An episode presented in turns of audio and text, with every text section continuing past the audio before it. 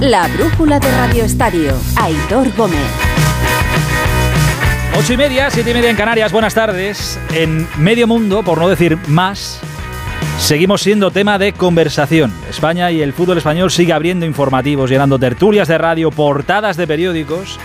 En todo el mundo se alucina con lo que ha pasado y está pasando en nuestro país en los últimos nueve días, porque hace nueve días que la selección femenina ganó el Mundial. Pero parece que haya pasado un siglo ya de aquello. No me voy a equivocar si os digo que en las próximas horas va a abrir portadas de medios de comunicación de medio mundo la imagen que se acaba de producir en una iglesia de Motril.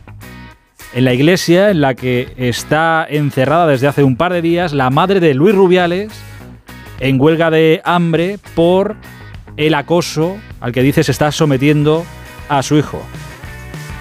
La imagen es de verdad tremenda. Una señora mayor en una sacristía de una iglesia, sentada a modo casi de una rueda de prensa improvisada, con un hilito de voz, diciendo que lo único que pide es que Jenny Hermoso diga la verdad y que va a aguantar esta situación, esta huelga de hambre, hasta el final, hasta que su cuerpo aguante. Esa es la imagen que seguimos dando al mundo. Esa es la imagen que va a dar la vuelta al mundo en las próximas horas. En nueve días no hay selección femenina hoy por hoy. No hay cuerpo técnico de la selección femenina salvo el entrenador, que ahí sigue. Hubo una rueda de prensa bochornosa, un presidente apartado tres meses por la FIFA, palmeros que le apoyaban y que anoche acordaron pedir su dimisión, y eso, hasta una pobre mujer sufriendo por su hijo en una huelga de hambre encerrada en una iglesia. Eso queda del Mundial que ganamos hace nueve días. Y hoy hay nuevos capítulos del asunto. Por ejemplo, el gobierno, el CSD, ha mandado ya al tribunal, al TAD, la información adicional que éste había pedido. Ya lo tienen todo. Ahora deben pronunciarse y deberían llegar las actuaciones. No se habla de otra cosa, pero es verdad que el asunto es para que no se hable de otra cosa ya desde hace tiempo. Hoy, desde el otro lado del charco, en México, la capitana de la selección española, Alexia Putellas, que fue la primera de las campeonas en apoyar públicamente a su compañera Jenny Hermoso, ha hablado por primera vez sobre todo este lío. Un legado que queremos dejar también a las siguientes es que ellas ya no se tengan que preocupar por estas cosas, porque al final em, es energía que centras en, otras cosas que, que, realmente no son tu trabajo, que tu trabajo está dentro del campo en 24/7 siendo futbolista, pero no, no mm, invirtiendo energía en, en, reuniones, en conseguir em, mejores infraestructuras, mejores facilidades que te ayuden a hacer bien tu trabajo y por eso necesitamos que también haya pues ejecutivos, instituciones que, que peleen por eso para nosotras poder estar centradas en, en, lo que nos gusta y en lo que creemos que la gente merece. No parece que la forma de pelear de Rubiales sea la mejor. Que falló en el beso, que falló en el gesto, pero falló después muchísimo más. Cuando quiso mentir, cuando quiso tapar, cuando quiso que las jugadoras salieran en su vida apoyándolo por mis hijas, que mi puesto está en peligro. Bueno, insisto, hoy por hoy no hay selección femenina, todas firmaron aquel comunicado diciendo que no volverían hasta que no haya cambios. Sigue siendo el gran asunto de actualidad, pero hay más. Y relacionado con la selección, el viernes Luis de la Fuente debe dar una nueva lista para la selección absoluta masculina.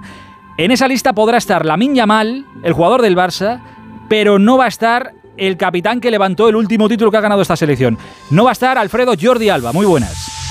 Hola, muy buenas tardes. Jordi Alba comunicó hace un par de semanas a la Federación Española de Fútbol que entendía que su marcha al Inter de Miami complicaba su continuidad con la selección española y como quiera que su última participación había sido la Nations League y había conseguido el título como gran capitán, entendía que debía de dar un paso al lado, un paso aparte y prescindir ya de ser elegible para la selección española. No se puede negar, pero sí solicitó que entendieran que para él era una nueva etapa y que por tanto se complicaba su continuidad. Jordi Alba entiende que su etapa en la selección española ha acabado. Luis de la Fuente lo ha aceptado, han comenzado las filtraciones y aunque Alba quería hacerlo público, al igual que la Federación Española de Fútbol, podemos confirmar que no volverá a la selección española.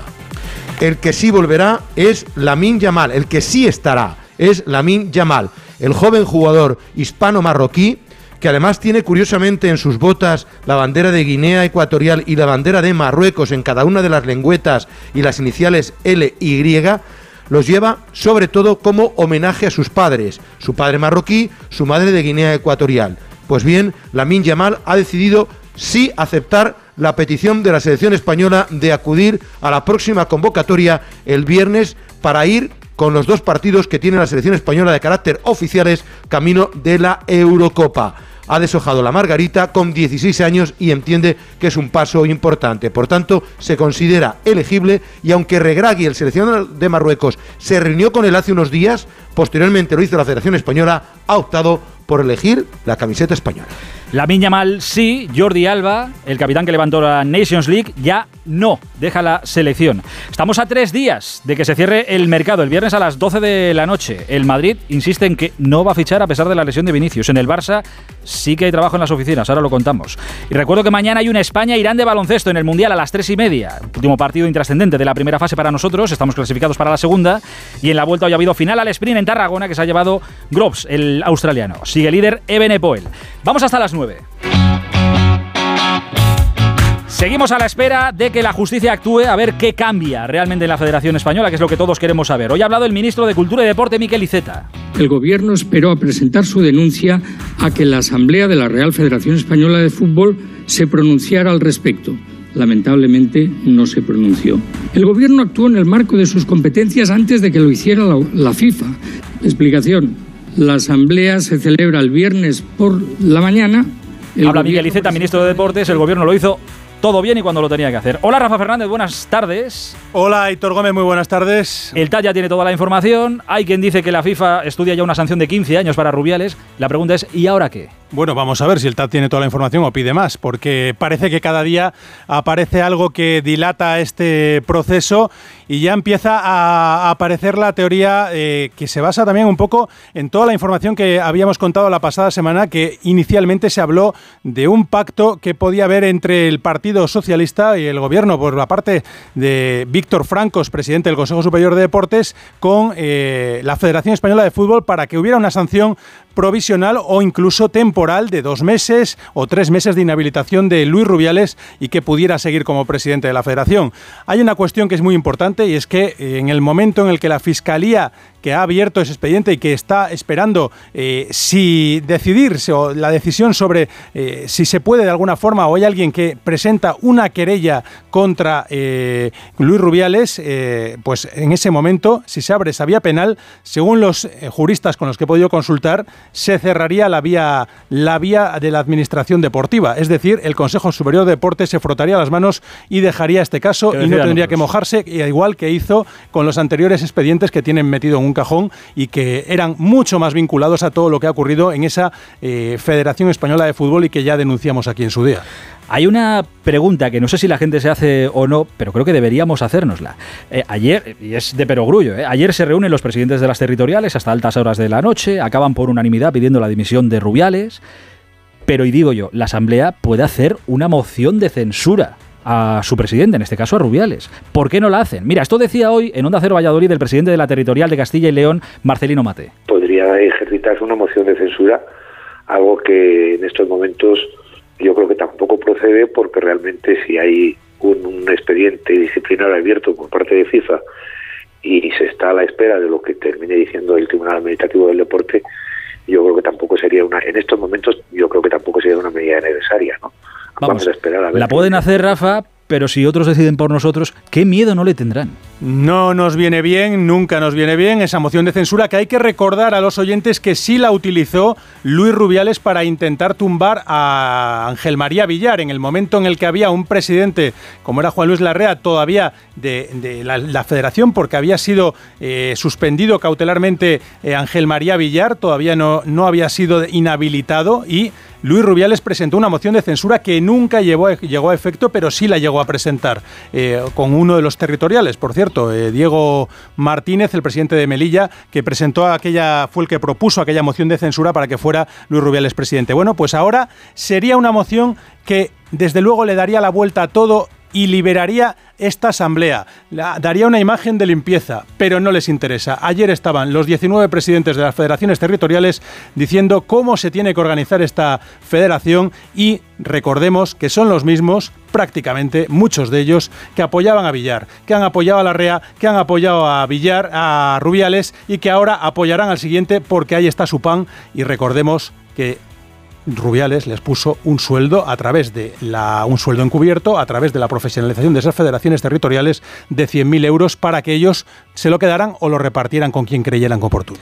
No está mal el asunto, ¿eh? Por cierto, el viernes eh, da la lista Luis de la Fuente, señalado por los aplausos. En tres semanas debería Bilda dar también lista para una nueva concentración de la femenina. ¿Qué se sabe de los futuros de Bilda? De Bilda sobre todo y de la Fuente, pero de Bilda sobre todo. Se está moviendo mucho el futuro de Bilda. Bilda tiene ahora mismo, eh, se puede decir que, salvo milagro, las horas contadas como seleccionador. Están decidiendo quién puede ser su sustituto y Jorge Bilda sí que es uno de los nombres que anoche eh, se habló en esa reunión de presidentes y queda totalmente marcado. Eh, Rafa del Amo, que había dimitido como miembro de la Comisión de Fútbol Femenino, sí que me dicen que está llevando el peso de esto y que eh, en principio Pedro Rocha podría eh, destituir a Jorge Vilda. Pero también me dicen que no destituiría a Luis de la Fuente. Por lo menos de momento, Luis de la Fuente este viernes daría la convocatoria, porque esto puede cambiar de segundo a segundo, pero la, la información es que daría la convocatoria de este viernes Luis de la Fuente y ojo con el otro hombre, que es Fede Vidal, el seleccionador de, fútbol, sala,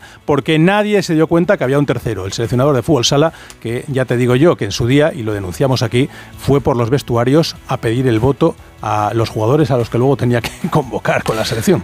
Vaya tela. Gracias, Rafita. Un abrazo. Ah, y lo último, eh, eh, suspendido de empleo y sueldo. Ah, sí, se ha quedado sin eh, coche. Sin- Villar, digo yo. Luis Rubiales, Rubiales. eh, Luis Rubiales está eh, sin coche y sin esos 900 y pico mil euros, un millón que casi cobra entre lo de la federación, lo de, lo de UEFA, el presidente federativo, pero el coche me dicen que todavía no lo ha devuelto y también me dicen que hoy habría estado por Madrid y que ahora iría en el día de hoy rumbo a Motril eh, el amigo eh, Luis Rubiales. Que es donde tiene lío. No me quito de la cabeza, de verdad, esa imagen de su madre, que, que, oye, ¿qué culpa tiene la, la señora? Es verdad, se ha metido en esto para defender a su hijo. ¿Qué no haría una madre por su hijo?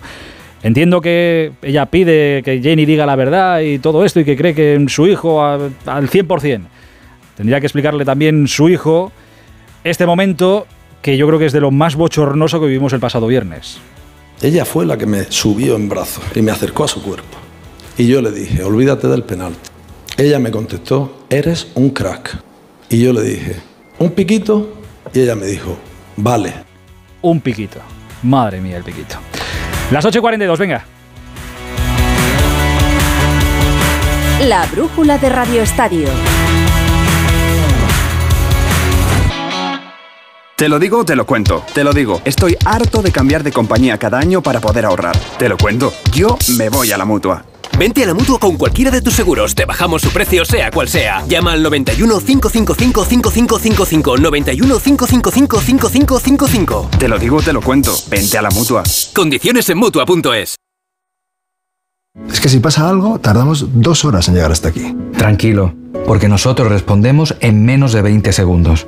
¿Ves? Con las cámaras y sensores ya está todo protegido. Así, si alguien intenta entrar a robar o a ocupar tu casa, nos enteramos antes y facilitamos las imágenes a la policía para que puedan actuar cuanto antes. Este verano protege tu hogar frente a robos y ocupaciones con la alarma de Securitas Direct. Llama ahora al 900-272-272. La brújula de Radio Estadio. Aitor Gómez. Tres días y se cierra el mercado de fichajes, ¿eh? que es otro culebrón que nos va a tener eh, intrigados durante toda la semana. En el Madrid, no. En el Madrid no se ficha. ¿Verdad, Pereiro? Buenas noches.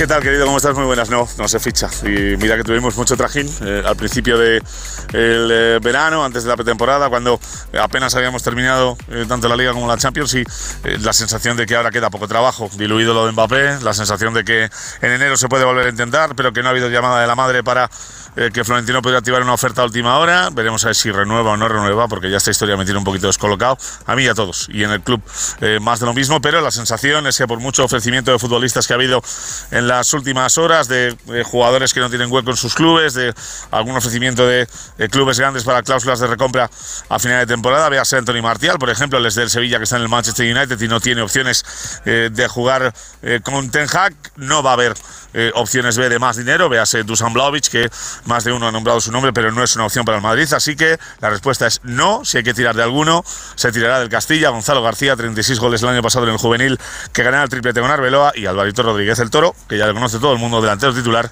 del Castilla de Raúl ahora mismo. Unos cuantos partidos se va a perder Vini, hasta Osasuna, ¿puede ser? Bueno, vamos a ver, la idea que tiene el Madrid es que si todo va bien eh, y hay alguna opción de adelantar algún plazo, el partido frente a Osasuna es el día 8 de septiembre, puede ser.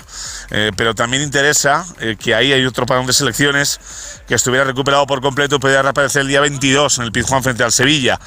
si echamos cuentas a la larga, son seis partidos de liga, dos parones y dos partidos de Champions.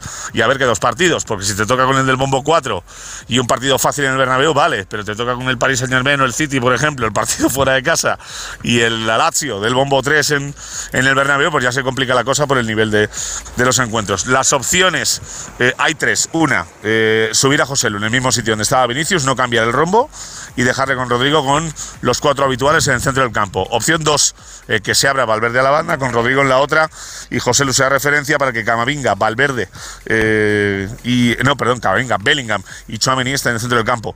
Y la última opción, que menos pinta tiene que se pueda tomar, es que Kroos o Modric entren en el equipo para que eh, Bellingham suba su posición y José Luis se quede en el banquillo y siga jugando con cuatro centrocampistas. Es la realidad, el Madrid tiene mucho trajín, muchos lesionados, hasta siete si consideramos la sobrecarga de Camavinga como una eh, lesión que ya sufría la semana pasada y luego una opción. Y en realidad, y es que Ceballos y Mendy tampoco van a llegar para el partido de Getafe. Un abrazo, Pere. Em, el Otro para vosotros, chao. director deportivo del Madrid tiene unos días tranquilos. El del Barça no. Deco sí que tiene trabajo en llegada, sobre todo en salidas. Alfredo, Lenglet, Eric García, Abde, mucho lío ahí, ¿eh? que se gana el sueldo, eso no le cabe la duda prácticamente a nadie. Fíjate, todos los temas pendientes. Ah, por cierto, antes de nada, confirmada, el Barcelona blinda una de las perlas, Fermín López, ese pujante jugador que estará también en la selección sub-21 a buen seguro hasta el 2027. El onubense tiene 21 años y tiene una cláusula ya de rescisión de 400 millones de euros. Hemos visto cómo Talina Lesanco y Deco firmaban esta mañana, junto con los directivos del Barcelona, su ampliación. Pues bien, Asuntos abiertos. Clement Lenglet, sus horas en el Barça están contadas. El jugador acepta salir ya y al parecer se ha metido de por medio Monchi y el Aston Villa que no solo aceptarían una cesión, sino que incluso podrían intentar una compra. Se rumoreó que el Barcelona podría darle la carta de libertad al Lenglet porque era un lastre importante, porque tenía una ficha muy alta. El Betis y el Sevilla litigaban por él, pero al parecer el que ha entrado por la derecha y a toda fuerza es el Aston Villa. Está el mejor situado y si se lleva al Englet hay un alivio importante en la masa salarial del Barcelona. Eric García, el jugador quiere salir. Xavi no quiere que se vaya libera poca masa salarial, solo se iría cedido. Tiene ofertas de Inglaterra, el Arsenal, de Italia, la Fiorentina y del Girona. El Girona que puede vender a Santi Bueno al Wolverhampton y por tanto tener dinero fresco para acometer la opción Eric García. El tema es que el Barça no le quiere dejar salir. Será complicado ver lo que pasa. Otro tanto con Abde. Él quiere salir, pero el Barcelona quiere que se quede. Tiene muchas ofertas, mucho mercado. También se sube al carro el Sevilla, el Bayer Leverkusen, el Betis, el propio Osasuna. Pero falta por ver lo que decide Xavi Hernández, que pretende quedarse con él. Y falta que llegue Joao Cancelo que todavía no ha aterrizado en Barcelona, pero que en cuanto que se ingrese el dinero será cedido una temporada. Por cierto, y termino con esto, Aitor, tema dinero. Se está esperando que entre mañana y pasado Libero aporte los 20 millones de euros que le faltan del pago antes del 31 de agosto para su parte de compra de Barça Visión. Si llega a tiempo, el Barcelona cometería la cesión de Eric de Cancelo y a lo mejor otro nombre propio, que no es fácil que fuera Joao Félix. Si no llega, atención, Joan Laporta y otro directivo avalarán entre 20 y 30 millones de euros para inscribir a Íñigo Martínez, a Iñaki Peña, traer a Cancelo y, y rematar la plantilla. Me ha gustado eso de tema dinero que no es un tema menor, desde luego. Gracias, Alfredito, un abrazo. Hasta luego, que vaya bien. Todo esto en el Barça. Mira, la Leti está de resaca feliz, que ayer ganaron 0-7, es la mayor goleada de la Leti eh, a domicilio en la Liga, sin campanas al vuelo, ¿eh? que Simeone mantiene el discurso. No, yo no voy a cambiar por un partido que nos tocó ser demasiado contundentes como hoy. Está claro que en la Liga Española el Real Madrid y el Barcelona son mejores que el resto y nosotros competimos para, en el momento que ellos fallen, estar presentes. Janito, a pesar de que Memphis está tocado, a pesar de que Joao ayer no la olió tampoco, es una resaca feliz. Buenas tardes. ¿Qué tal, Aitor? Buenas tardes. Sí, muy feliz. Ayer se hizo historia, como tú acabas de comentar. Y la verdad es que el Atlético Madrid abandonó Vallecas bueno, pues con, muy buenas sensaciones. Eh, Simeone, evidentemente, está en su papel, tiene que decir esto, pero yo de ayer me quedo, aparte de la grandísima actuación de Pablo Barrios, que está creciendo día a día en esa posición de 5, de Saúl, que ayer se sumó a la causa, bueno, pues que el equipo tiene una plantilla muy compensada, con muy buenos jugadores que cuando tienen intensidad y ritmo, que es lo que les ha pedido Simeone esta semana en el entrenamiento y ayer lo demostraron, es un equipo que puede jugar muy bien al fútbol. Les ha dado libre hasta mañana a las 7 de la tarde el técnico argentino para que disfruten de esta victoria. Estamos pendientes de la lesión de Memphis, todavía no se conoce el alcance de la misma, aunque no hay demasiado pesimismo porque parece que abandonó rápido en cuanto sintió las molestias en la parte posterior del muslo derecho. Veremos qué es lo que ocurre mañana. Y el tema de salidas, ya sabes, ahí estamos a 29.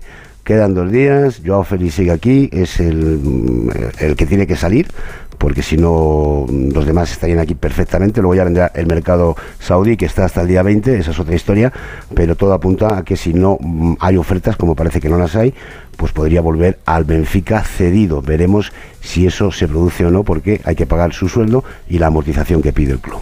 Yo creo que Joao nos va a dar unos días de gloria en este cierre de, de mercado, pero bueno, ya lo iremos contando. Un abrazo, Janito. Otro para ti, Sevilla, Carlitos Hidalgo, buenas tardes. Hola, ¿qué tal? Muy buenas. Está la- mira, es una sintonía un poco de expediente X. Está la gente del Sevilla un poco regular en este inicio de temporada. Y espérate, porque Ocampo se va. Eh, a ver, de momento no, pero puede ser. A ver, eh, Lucas Ocampos tiene un acuerdo verbal con el Fulham, pero no hay acuerdo con el Sevilla. El Sevilla quiere eh, que el Fulham, eh, si se quiere llevar al argentino, suba la, la propuesta que ahora es de 12 millones de euros. Así que eh, vamos a ver qué, es lo- que ocurre con, Ocampos, eh, que recordemos al Sevilla le costó 15 y más o menos por ahí, unos 15, es lo que querría cobrar el Sevilla en caso de dejar marchar a, Ocampos, que es uno de los titulares y que es uno de los que Mendilibar pues no quería que, se fueran. Hay otros que no le importa, por ejemplo, eh, mexicanos, los mexicanos de Rayado de Monterrey siguen pujando por el Tecatito Corona. En cuanto a entradas, el Sevilla sigue intentando obtener la cesión de Sumaré, el mediocentro del Leicester. Eh, como decía Alfredo, también intentando el préstamo del inglés desde el Barça, pero no, no está fácil. Por cierto, eh, el, el Aston Villa, otra vez Monchi, se ha metido también por medio y ha preguntado. Y eh, Mendilibar quiere un central porque no confía en Gatoni. Le van a buscar una cesión en un equipo de la Liga Española, en un equipo de Primera División. Carlitos, un abrazo, cuídate mucho. Hasta ahora. pronto, hasta ahora. Valencia, no sé si era lo que Baraja había pedido o no, pero bueno, Edu Esteve, Amalá está esperando a ver si le ponen un papel delante y firmar, ¿no? Hola, Aitor, buenas noches. Sí, ya está en Valencia. De hecho, lleva todo el día aquí en la ciudad de Turia. Ha pasado el reconocimiento médico y solo falta que firme definitivamente. Va a ser una cesión, 150.000 euros, lo que paga el conjunto de Mestalla a los de Pucela y con una opción de compra que supera los 7 millones de euros. No es, evidentemente, el objetivo de Rubén Baraja, que sigue buscando ese delantero. Lo de Rafa Mir sigue muy, muy complicado. Se habla, comentaban los compañeros del diario Bill en Alemania, de Santos Borré, el jugador que estuvo en el Villarreal y que hoy milita en el Intras de Frankfurt, y el Valencia ya ha hecho oficial, eso sí, el traspaso de Marcos André. Es un futbolista que no contaba para Rubén Baraja, dos millones de euros, lo que cobra el conjunto de Mestalla por el 50% del futbolista que ya es jugador del Valladolid. Abrazo, Edu. Y en Vitoria se ha presentado un jugador de 19 años. Hace un mes era del filial del Granada, debutó en primera, le marcó al Atleti en la primera jornada, lo fichó el Atleti, ahora está cedido en el Alavés. Fíjate con lo que cambia la vida de un futbolista en poco tiempo. Es Samu, a ver si lo digo bien, o Morodión. Ha sido una semana muy, muy intensa para mí. Primero con mi debut con el Granada en Primera División y después teniendo la suerte de meter contra el Atlético de Madrid. Y bueno, eh, gracias a Dios pude fichar por, el- por un gran club como el Atlético y, y bueno. Que lo haga bien en después- Vitoria, ya ves tú, es una buena ciudad y un buen club para aprender y para seguir creciendo. Las 8 y 54. Hay mucho fútbol en tu vida y todo está en Movistar. Porque ahora si contratas mi Movistar puedes marcarte un hat-trick de dispositivos Samsung, Smart TV, smartphone y tablet desde solo 9 euros al mes. Sí, sí, los tres. Vuelve el fútbol al lugar de siempre. Infórmate en nuestras tiendas Movistar. ¿Te notas distante con tu pareja? ¿Sin ganas? Toma Energisil. Energisil Vigor con Maca contribuye a estimular el deseo sexual. Y ahora también Energisil Instant de Pharma OTC. Esta noche, si queréis trasnochar, hay un buen plan. Creo que es a partir de las dos y media. Juega Carlitos Alcaraz, debuta en el US Open. Hola, Rafa Plaza, Nueva York. Buenas tardes. En tu hora favorita, Aitor. Sí, sobre, favorita, las, sí, sobre las 3 de la mañana va a debutar Carlos Alcaraz contra Koefer. Vamos a esperar que sea las 3 de la mañana porque Djokovic jugó ayer en el mismo turno y mira, fue más tarde. O sea que noche para valientes. Quien quiera ver el debut del número uno del mundo, todavía número uno porque se lo quitó ayer Djokovic con la victoria en primera ronda. Claro, eso te iba a decir, de momento, como esto sale los lunes, ¿no? O sea, de momento sigue siendo Alcaraz número uno. En este caso va a salir después del US Open, es decir, la semana del 11 de septiembre. Así que de momento es el número uno. Pero bueno, que lo va a dejar de ser porque aunque gane el torneo, como Carlos ganó el año pasado y Djokovic sabes que lleva dos años sin jugar como consecuencia de no querer vacunarse por el coronavirus, pues va a ser el próximo número uno después de ganar ayer. ¿Pinta bien el debut? Pinta bien. Yo creo que el camino de Carlos pinta bien hasta cuartos. Ahí ya sí que son palabras mayores porque está Yannick Sinner, que el año pasado jo, jugaron un partido aquí espectacular. Luego tiene a Medvedev y luego tendría hipotéticamente a Djokovic. También te digo que está tan raro el tenis que no sé qué decirte. Porque ayer Rune número 4, cabeza H número 4 perdió, hoy también sorpresas, o sea que vamos a ir partido a partido.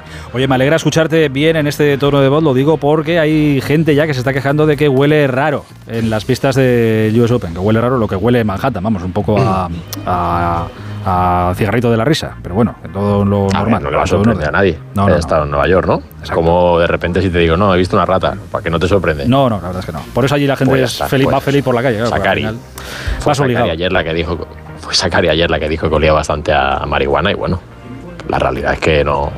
No miente. No, miente, no miente. no, no, vamos, como que las hamburguesas mejores están aquí, ¿no? Son hechos reales y probados. Un abrazo, Rafael.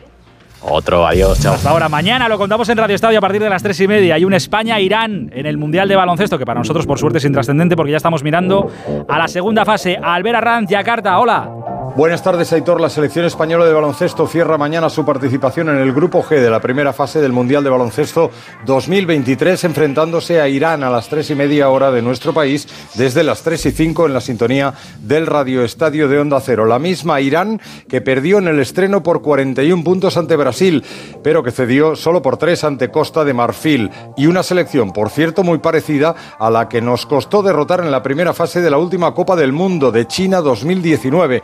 Entonces, solo por 8 puntos, 73-65, con una magnífica actuación del pívot Hamed Haddadi, que firmó 10 puntos, 15 rebotes, 6 asistencias, el exjugador de Memphis Grizzlies, pero que hoy ya calza 38 años. Es por eso, quizá rememorando aquella cita de Guangzhou, que hoy el seleccionador español Sergio Scariolo ha pedido máxima concentración. Entiendo que, que en un momento dado puede ser humano eh, el peligro ¿no? de que la concentración pueda escaparse un poquito hacia adelante, pero tenemos que evitarlo porque, repito, hay que dar un paso a la vez. Mañana toca, toca el paso de Irán, hay que respetarlo, hay que hacerlo de la forma, digamos, más, más correcta posible. Si España vence, avanzará como campeón de grupo invicto a la segunda fase, también a jugarse aquí en el Indonesia Arena de Yakarta frente a Letonia primero el viernes 1 de septiembre y después ante el imbatido Canadá el domingo 3. Los de Jordi Fernández, el equipo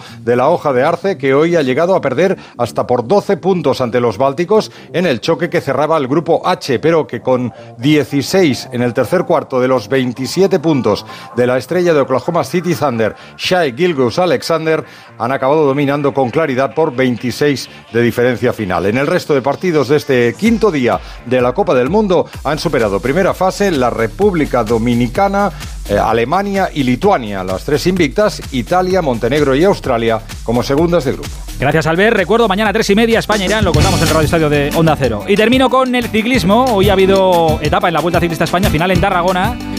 Víctor, Clavi- eh, Víctor Clavijo, Juan Clavijo, compañero de Eurosport, una de las pocas que va a terminar al sprint, ¿no? Muy buenas.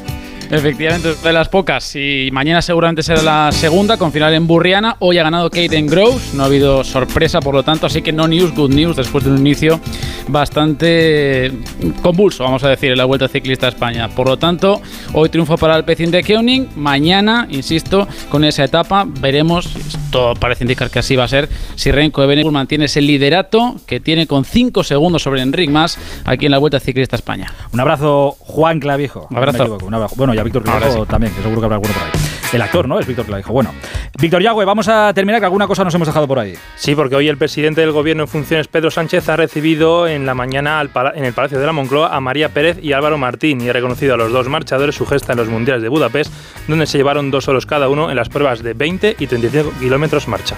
Felicidades para ellos, unos pedazos de cracks. Oye, que llegamos a las 9, las 8 en Canarias. Todo esto mejor y ampliado a las 11 y media en el Radio Estadio Noche con Raúl Granado. Un placer. Hasta mañana. Adiós.